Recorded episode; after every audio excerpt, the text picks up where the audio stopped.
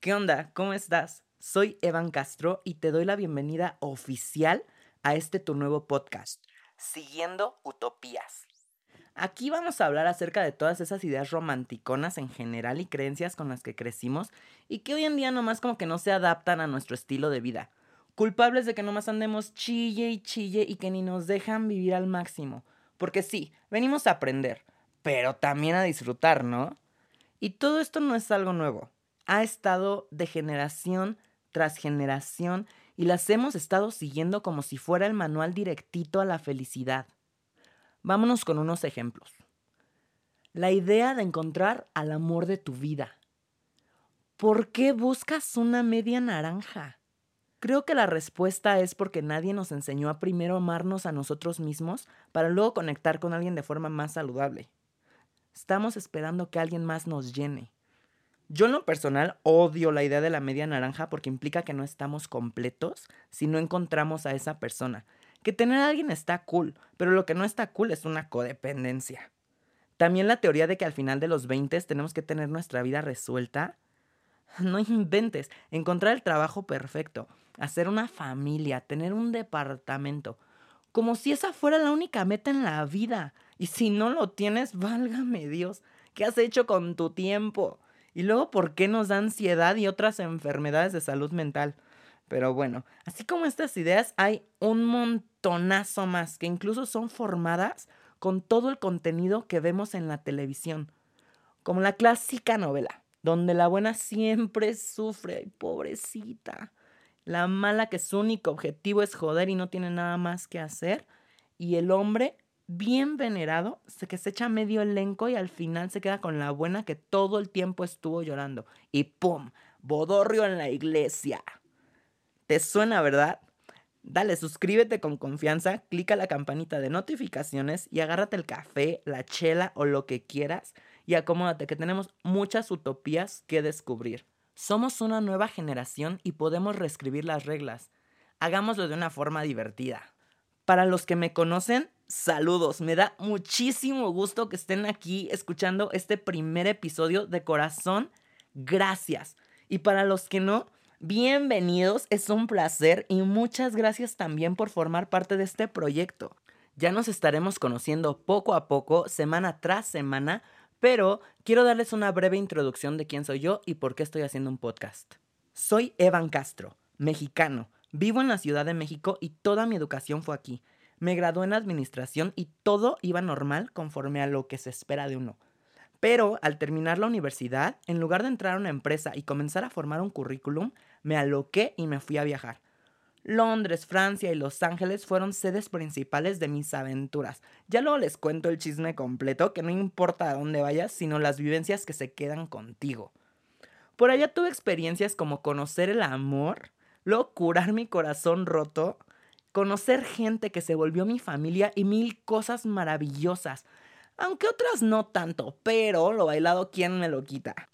Regresando al folclore de nuestro hermoso país, estuve trabajando un poco más de un año para una startup haciendo cosillas de marketing y poniendo mi carita en los videos de TikTok, además de un show diario. Luego, ¡bam! Se termina el proyecto y yo sin chamba y tiempo libre dije, es momento de comenzar a creer en mí y darle a fondo con un proyecto personal, este podcast. Aquí platicaremos con amigos de nuestras experiencias acerca de varios temas que aunque no seamos expertos, o algunos sí, estoy seguro de que te vas a sentir identificado y algo bueno se te va a quedar.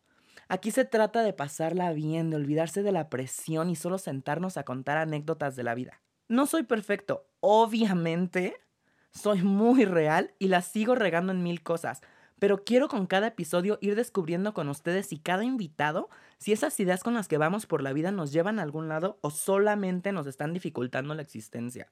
Y espero siempre dejarles al menos una frase, una anécdota, una emoción con la que conecten y que con todo esto puedan hacer más de cada momento sin preocuparse tanto por seguir las reglas, que al final de cuentas todos somos ovejas negras persiguiendo nuestros sueños. Y bueno, sin más preámbulos, quiero de verdad darle la bienvenida a Angélica Araujo, amiga de la familia de toda la vida, psicóloga. Es impresionante siempre estar platicando contigo, me encanta y por eso también te, te quise invitar a este podcast. Acá entre nos, eh, llevamos, ayer toda la noche estuvimos tratando de grabar este episodio, no se podía, de verdad no se podía. Cuánta falla técnica, no tienen ni idea, pero al fin ya, este es el bueno, este es el bueno, ya, por favor.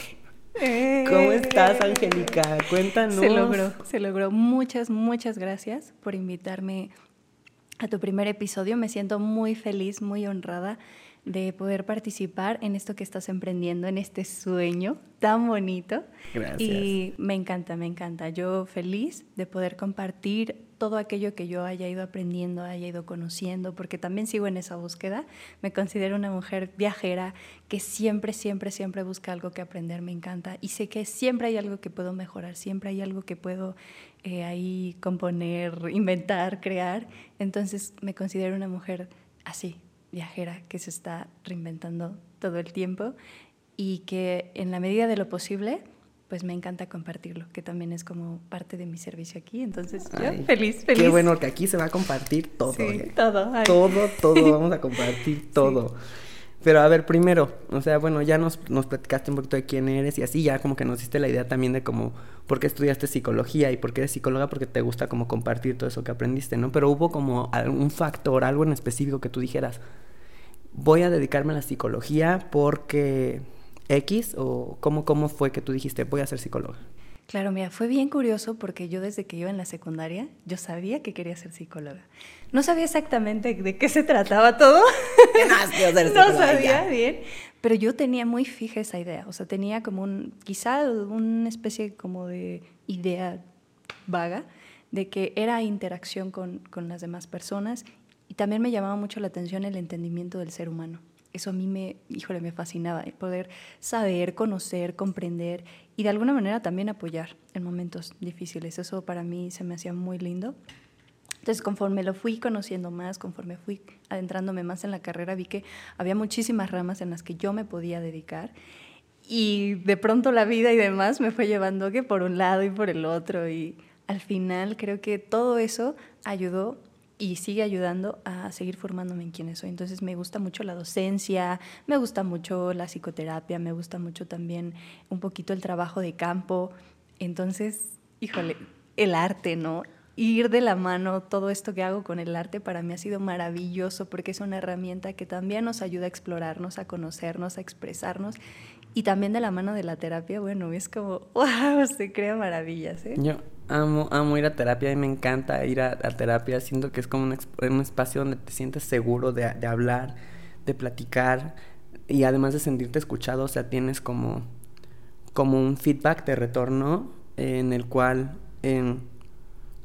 puedes trabajar en ti, ¿sabes? Es- O sea, es todo eso que platicas, porque, no- o sea, no es lo mismo que platicar con un amigo, porque a un amigo le dices y obviamente te va a decir su opinión y muchas veces van a ser muy buenos consejos desde el amor que te tienen y todo, ¿no? Pero a lo mejor no son consejos como tan profesionales enfocados a que tú seas tu mejor versión de ti mismo, ¿no? Entonces, a mí me encanta ir a terapia y en uno de mis podcasts favoritos, y creo que también es el tuyo, o sea, dicen, y es verdad, la terapia es un lujo. Y sí, entonces es como, chicos, si pueden ir a terapia y todo eso, de verdad, aprovechen y tomen esta oportunidad. Creo que también, ah, últimamente ya no, pero creo que antes el hecho de ir a terapia era considerado como, uy, está loco, ya sabes. Oh, no, va, va- va al psicólogo. Y es como- es como de, Sí. no, o sea, ¿tú, ¿tú cómo crees que ha ido mejorando esta onda de, de la gente que ahora ya siente que ir al psicólogo es más normal? Es que justo nos hemos abierto más a poder aceptar que tenemos sentimientos, que tenemos emociones y pensamientos y que en algún momento eso también nos va a afectar. Porque también el ritmo de vida que a veces llevamos, híjole, es muy ajetreado y de alguna manera vamos a tener ahí algo que hacer, algo que manejar, que siempre ha sucedido, ¿no? Pero ahora se da esa apertura a poder autoconocernos, poder vernos tal cual somos y también qué bonito tener estos espacios para que ya no te sientas juzgado ni juzgada y decir, así soy, me siento mal, necesito ayuda. podemos abrir nuestra vulnerabilidad y eso, híjole, para mí es maravilloso. Entonces creo que a partir de esto, de que empezamos a vernos más como humanos y que nos afectan las situaciones que pasan en la vida, es que la terapia se puede retomar como una herramienta muy linda para poder tener bienestar o poder ir generando o, o en fin, como seguirte también, como dices tú, teniendo espacios bonitos para expresarte, para tener tu mejor versión. En fin, creo que conforme la gente se vaya dando esta oportunidad, claro, yo sé que, como dices, también puede ser un lujo, ¿no? También hay, hay costos y demás, pero en la medida de lo posible, cuando ustedes tengan la oportunidad de acudir a una sesión de terapia, em, se van a dar cuenta que es un espacio para ustedes, es un espacio. Y que aparte hay muchos tipos también de, de psicoterapia, ¿no? Que si a lo mejor esta no, no te gusta tanto, no te encanta tal, puedes encontrar otra. Siempre hay algo para ti, siempre.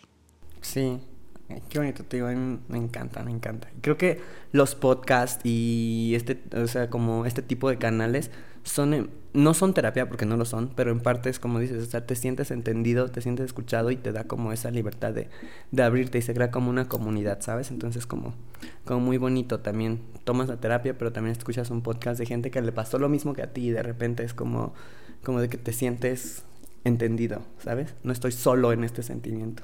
Claro. Pero bueno, vamos a comenzar un poquito con, con el tema de las utopías. Y bueno, tú con tus propias palabras, explícanos qué, qué es una utopía para ti. Mira, creo que voy a retomar un poquito esta parte más generalizada, ¿no? De qué es una utopía. Y también mi punto de vista. Mira, se puede ver una utopía desde el punto de vista más fantástico. Es decir, como una sociedad, una comunidad, un mundo perfecto donde no hay errores, donde todo sale bien, donde de alguna manera todos se llevan bien, todos están en igualdad y en equilibrio y todo es perfecto.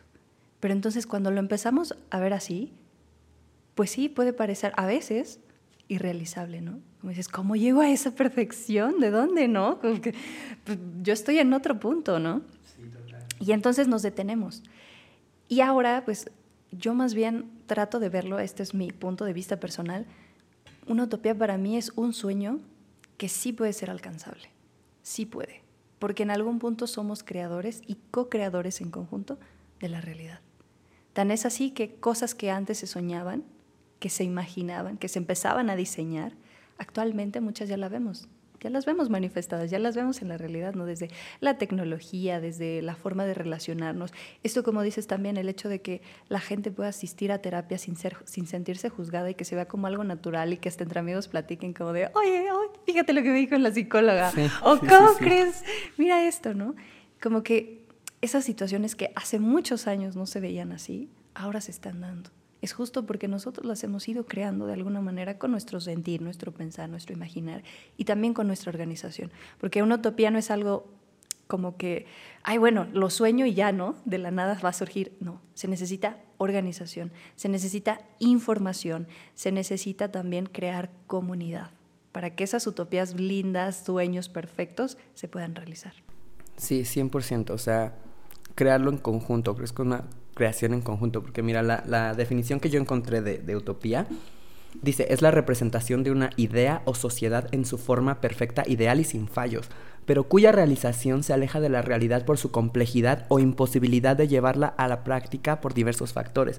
O sea, se supone que la, la simple idea de una utopía es como un sueño, como nos dices tú, pero que es imposible o casi imposible, ¿no? Pero como tú lo has dicho, en este mundo no hay imposibles. O sea, nosotros creamos nuestra realidad, nosotros somos los que definimos los límites, incluso como hay frases que van como mejorando con el tiempo, ¿no? Una frase bien bonita es, el cielo es el límite. Y de repente ya hay una frase mejor que dice, que nadie te diga que el cielo es el límite porque el hombre ya pisó la luna. Y sabes, y de repente es como que dices, sí, no hay límites, yo puedo hacer todo lo que quiera. Y lo que habíamos platicado un poquito ayer, ayer en la noche, cuando estábamos tratando de grabar el podcast y que, y que no se pudo, te decía, o sea, hace, hace muchos siglos, o sea la gente de color, o sea, soñaba con su libertad, con no ser esclavos. Y es la realidad de hoy. Antes era una utopía, ahora es una realidad. Las mujeres, ¿cuánto tiempo no tuvieron que salir a la calle y marchar por el simple derecho de, poder votar, de usar jeans, de ponerse pantalones y ahora es una realidad.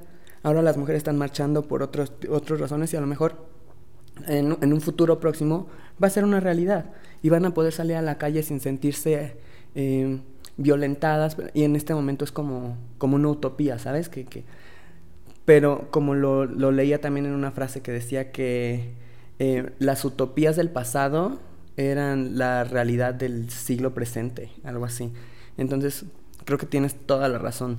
O sea, a lo mejor si nos organizamos como sociedad, si de repente organizamos nuestros, nuestras fuerzas, nuestras ideas, nuestros pensamientos, es algo que, que se puede realizar. Entonces, yo también soy un súper soñador, un súper idealista, chócalas. Sí. Entonces, justo, o sea, es como te invitan a soñar, te invitan a... Sí, sí muchas veces, y, hay muchas ideas y muchas utopías que son súper tóxicas porque nos meten ideas tan arraigadas a la cabeza que dices, no, es que todo, todo tiene que ser así, y si no es así, uff, o sea, ¿sabes? Y te pones mal y, terminas con enfermedades de, em, mentales o, ansiedad. Entonces es como hay, hay utopías que, que, que nos dañan demasiado, pero hay utopías que nos invitan a soñar, ¿sabes? Entonces es como de que tenemos que aprender a diferenciar cuáles son las que tenemos que trabajar para lograr y cuáles son las que de repente tenemos que un poquito decir, a ver, espérate, esto sí está un poquito irreal, ¿sabes? Entonces, mira, aquí vamos a, ahora quiero que hablemos como de, de las utopías que, que, creemos que son como las más actuales. o sea, no sé, ¿tú, ¿tú cuál considerarías que es eh, la utopía actual más, eh, a lo mejor no es que hay tantas que no podría decir como la más popular o la más famosa o así, ¿no?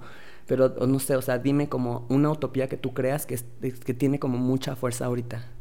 Claro, mira, tengo dos. Una creo que está em, siendo abordada desde diferentes ámbitos y se ve también en, en un futuro, uff, o sea, que puede ir desde dos vertientes, ¿no? Desde un futuro catastrófico o un futuro realmente, como dices, utópico. Y esa es una utopía de tipo ecologista. Es decir, que vivamos en una sociedad, en un mundo donde al final respetemos a la madre naturaleza, a todo ser vivo, y que todos los recursos que ella tiene los respetemos como tal, sean parte de nuestra vida, pero nosotros también nos sintamos conscientes que somos parte de esa vida.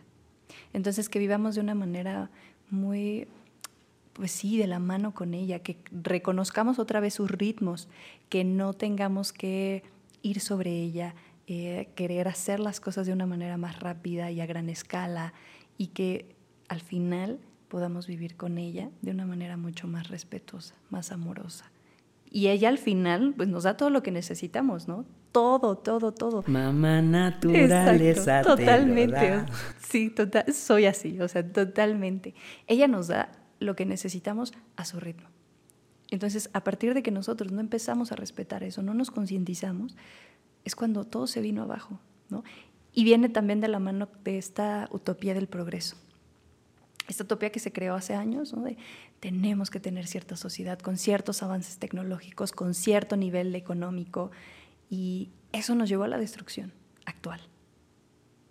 Entonces ahora lo que sigue es, pues sí, híjole, tuvimos un chorro de errores, pero ahora qué sigue? ¿Cómo lo podemos acomodar otra vez? ¿Cómo podemos subsanar todo eso? Tanto, tanto, que ¿por dónde se empieza? Te lo juro, esa, esa utopía creo que ahorita está como te repito, siendo abordada desde diferentes ámbitos, desde la tecnología también, los científicos, gente activista, en comunidades, en las escuelas. O sea, la idea es como, sí, concientízate, eres parte de la naturaleza, hay que cuidarla.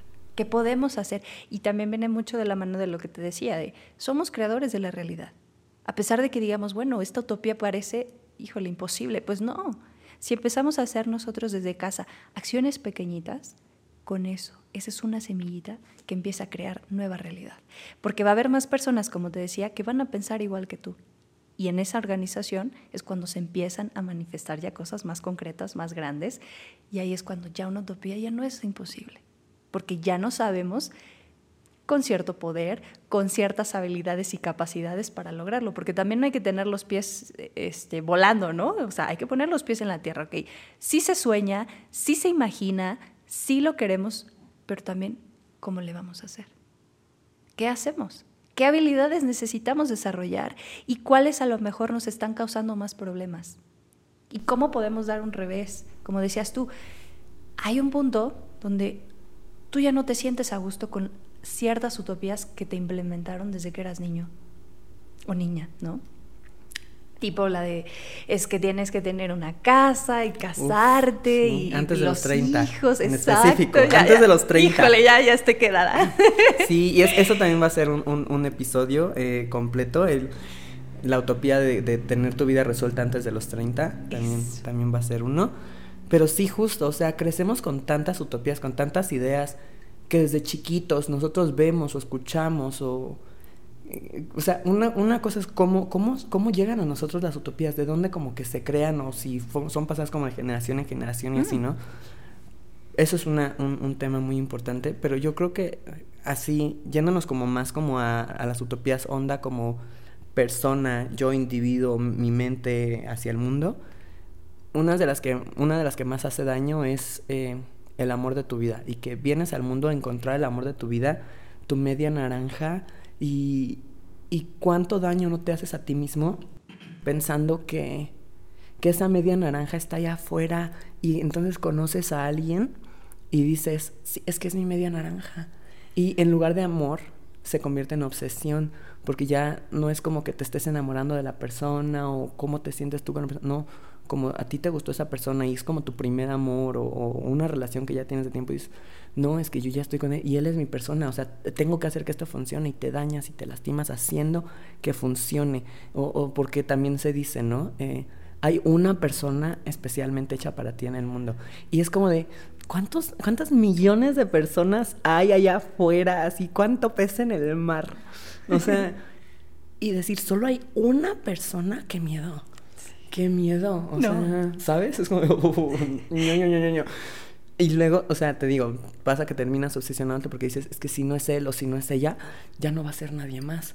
Y entonces esa, esa utopía del amor y del amor de tu vida y todo eso creo que nos daña muchísimo y muchas veces nos desconcentra del principal objetivo de vida que es como encontrarte a ti mismo, amarte a ti mismo, ser feliz, entregar como lo mejor de ti, ¿sabes?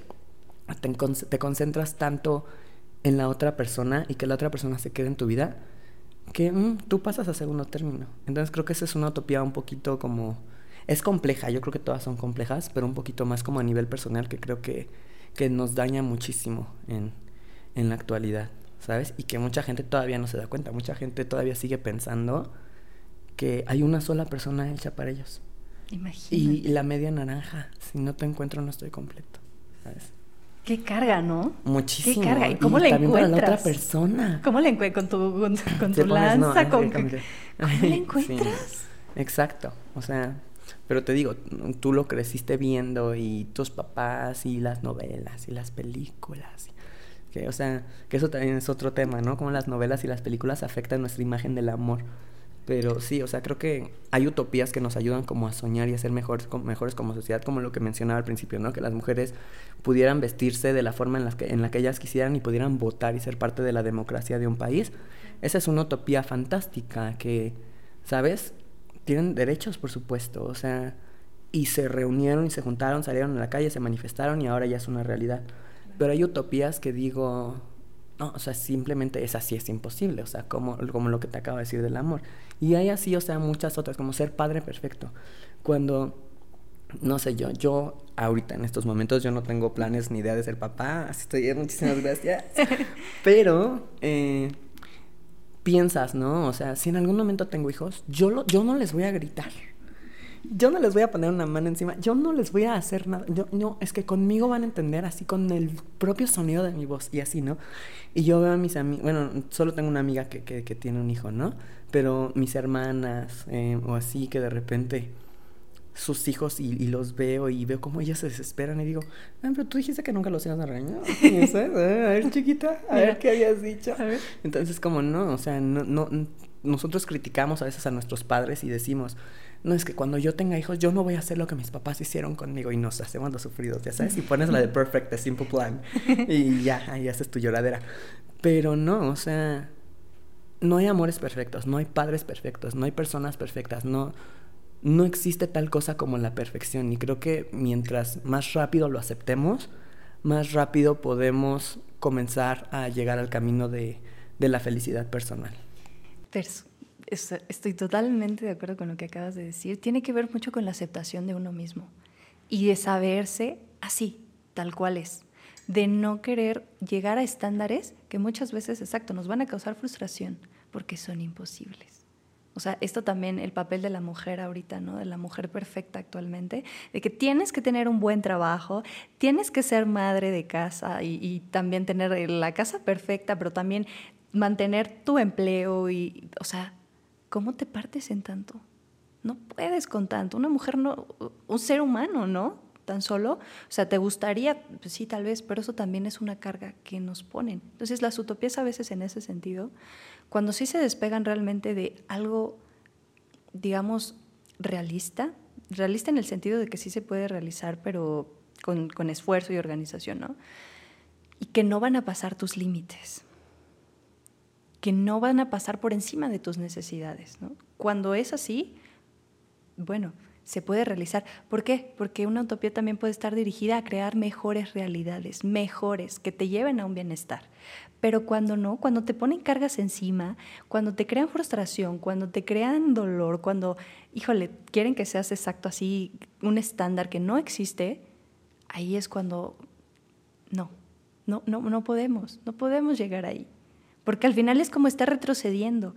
Y creo que lo principal, como dices, es conocernos, autoconocernos, saber qué es lo que nosotros queremos, cuáles son nuestros talentos, cómo los ponemos al servicio, cómo le hacemos y también conocer cuáles son nuestros límites.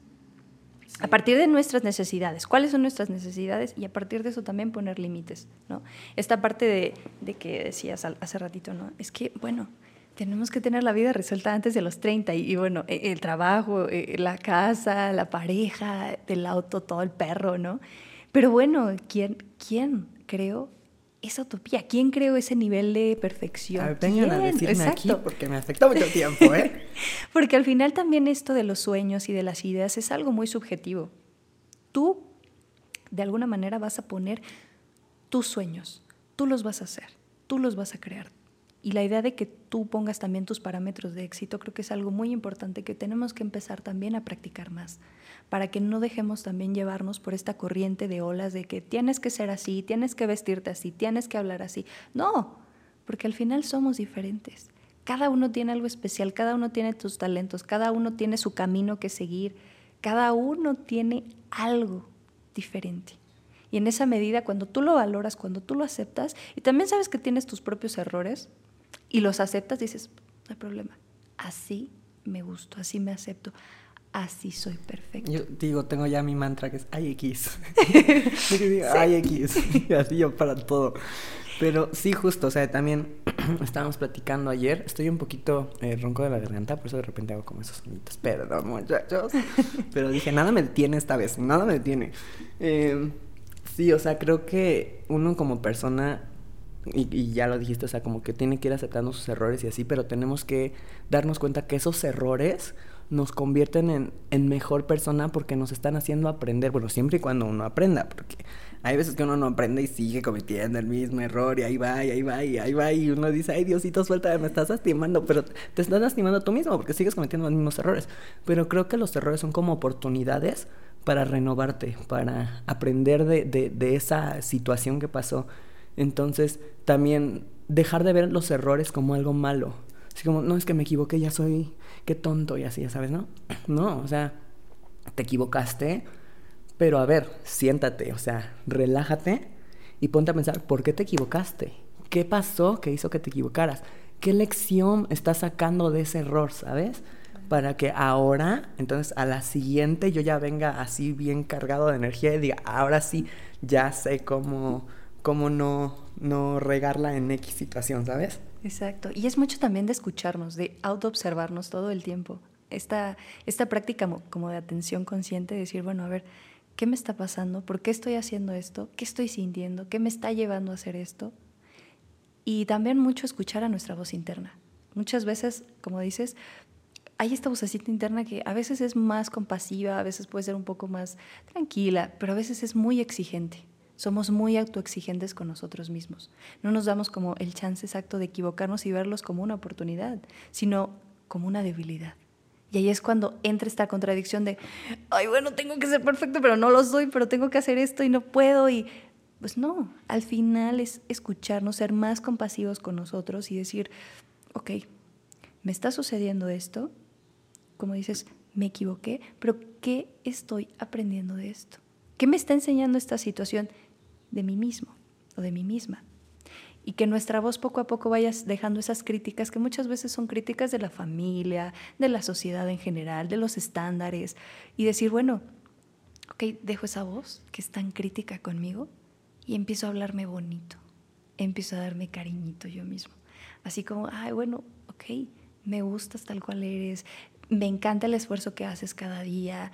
Estas frases de verdad como de afecto hacia nosotros mismos crean algo muy bonito crean un efecto muy placentero en nosotros y crean también una capacidad para poder resolver las cosas de manera más fácil, porque ya estamos tranquilos, ya estamos aceptándonos. En cambio, si tú empiezas a criticarte y a decir que no puedes y que eres un tonto, eres tal, tal, tal, ahí es cuando llega la frustración. La idea entonces es ser como nuestra mejor amiga, como nuestro mejor amigo todo el tiempo y, apapacharnos cuando lo necesitemos, darnos la contención cuando lo necesitemos. Y claro, hay muchas herramientas, ¿no? Tampoco aprendemos eh, o, tampoco nacimos aprendiendo esto, ¿no? Exacto, ¿no? La idea es practicarlo, pero primero conocernos. ¿Sabes? Yo uso mucho una, una frase que no sé si la leí o la escuché, pero se me quedó aquí, aquí en la cabecita, que dice, trátate a ti mismo como tratarías a la persona que amas o como tratas a la persona que amas. Y dije, vamos a ver, vamos a ver, muchacho. y sí, empecé a hacer por mí, o sea, todo eso, todos esos esfuerzos extra que haces cuando te gusta alguien, ¿sabes? Darte tiempo, llevarte a ti mismo al cine. Eh, que, ay, es que se me antojó un helado, ay, qué hueva. Ah, pero si fuera la persona que te gusta, te levantas así chiquita y vas por el helado y cómo de que no, ahí estamos comiendo entre y entre en el helado, ¿sabes? No, me levanto y digo, si quiero un helado, yo me levanto y me voy a la plaza y me compro mi helado y me regreso escuchando mi música y digo, estoy haciendo por mí lo que yo haría por alguien más, porque a veces o por hueva o porque simplemente no tienes ganas de salir solo o cualquier cosa, te quedas todo el día encerrado en la casa. ¿sabes? ya no hiciste nada, ya no te consentiste. Es bien importante consentirte con una acción bien mínima. Bien mínima, aunque sea ir por un gancito al oxo. Pero fue tu acto de amor hacia ti mismo en el día, ¿sabes? A veces no es como que, bueno, hay gente a que sí le gusta cocinar, pero a mí no me gusta cocinar. A veces cuando cocino se me, se me sale rico, ¿no? Porque sí, no voy a decir que no, me sale rico. Pero no es algo que me encante hacer. Entonces, de repente, un acto de amor hacia mí mismo es cocinarme ay, ¿sabes qué? Me voy a hacer tostaditas de tinga, vámonos, y cosas bien sencillas, porque yo la verdad es que no sé cocinar, ¿no? Pero es como mi acto de amor a mí mismo, y eso de, como tú dijiste y se complementa, sé tu mejor amigo, cuéntate tus secretos, háblate bonito, trátate bien, y a la vez haz por ti lo que harías por alguien que, que amara, ¿sabes?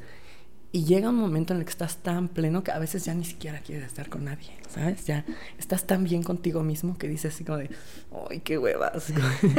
¡Ay, salir! ¡Ay, no, ahorita no, joven, no vas andando viendo, ¿sabes? no vas andando viendo. Algo así.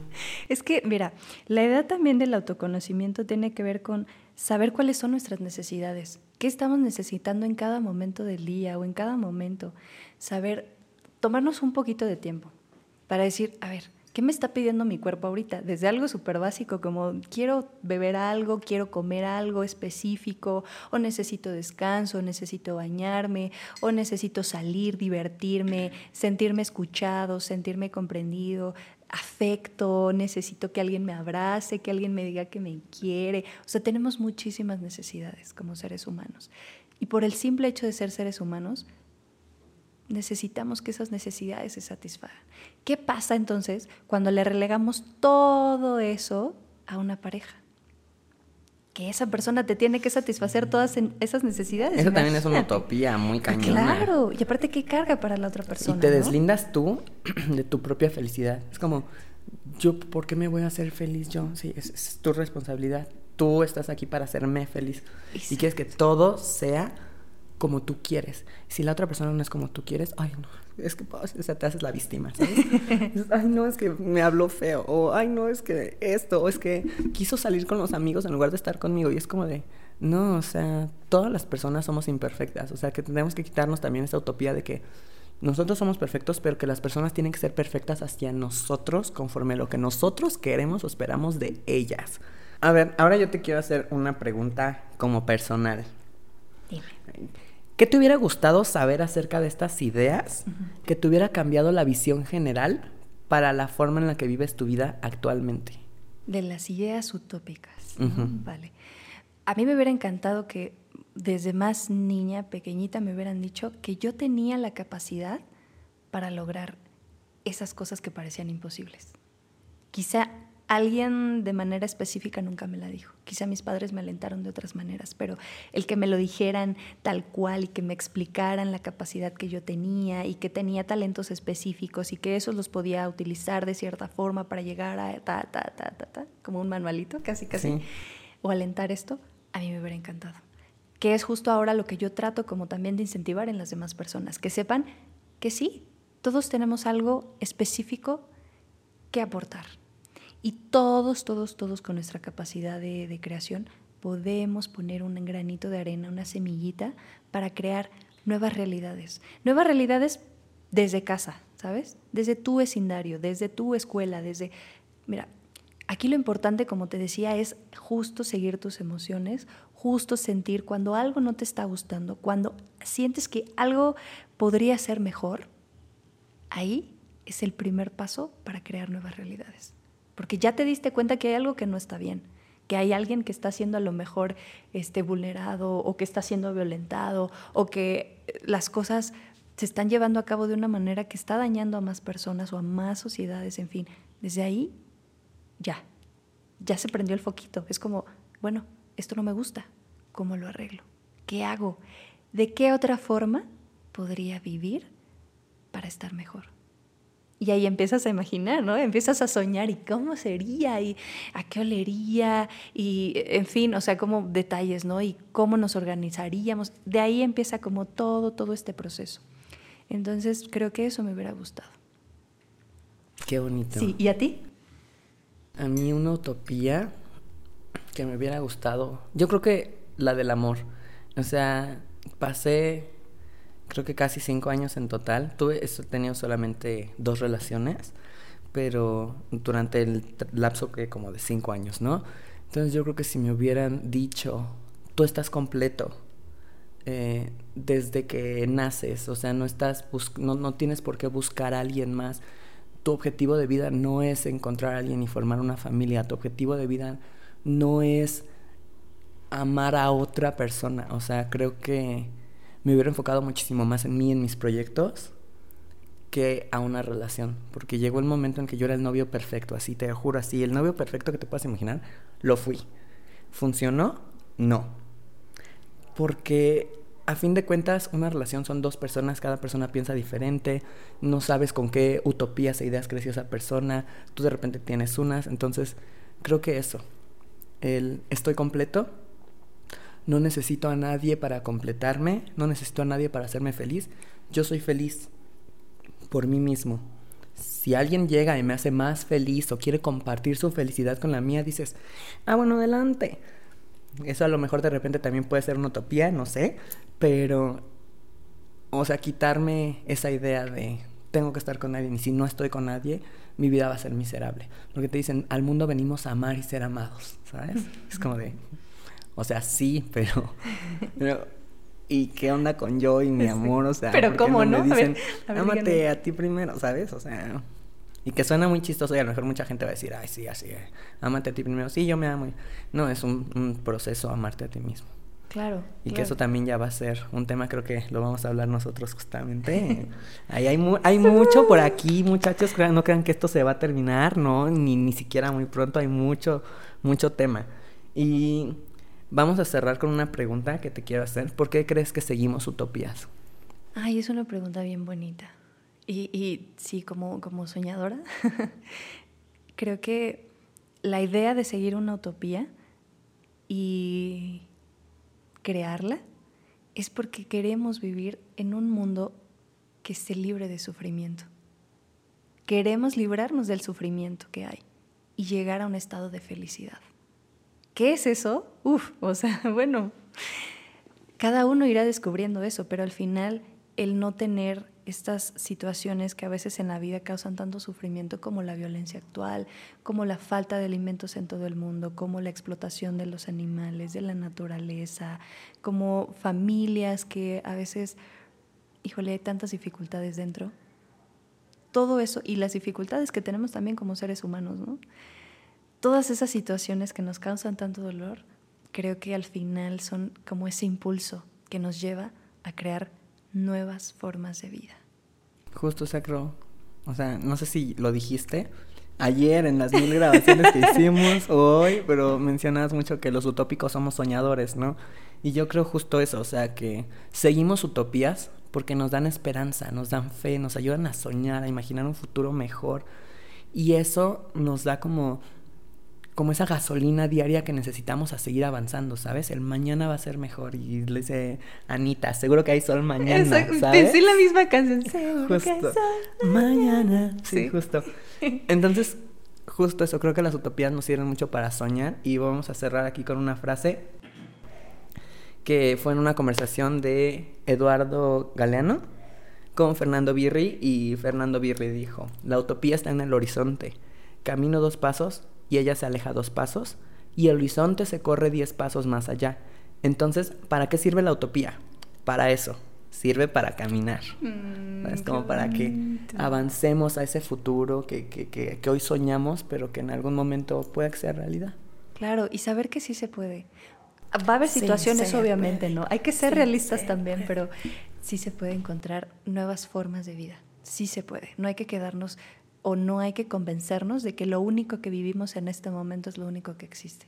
Hay que buscar, hay que soñar, hay que crear, organizarnos de manera colectiva. Creo que eso también es algo utópico para mí, que todos de alguna manera, pese a las circunstancias que vamos teniendo el día a día, que la pandemia dejó también una desconexión muy grande, regresar a eso regresar a juntarnos, a platicar, a crear grupos, eh, vernos sin temor. Al contrario, necesitamos vernos con otra vez con aceptación, con confianza y saber que codo a codo podemos formar nuevas realidades, nuevas utopías, soñadores. Qué soñadores, eso suena telenovela, soñadores. Sí, y también encontrar esta parte divertida, ¿eh?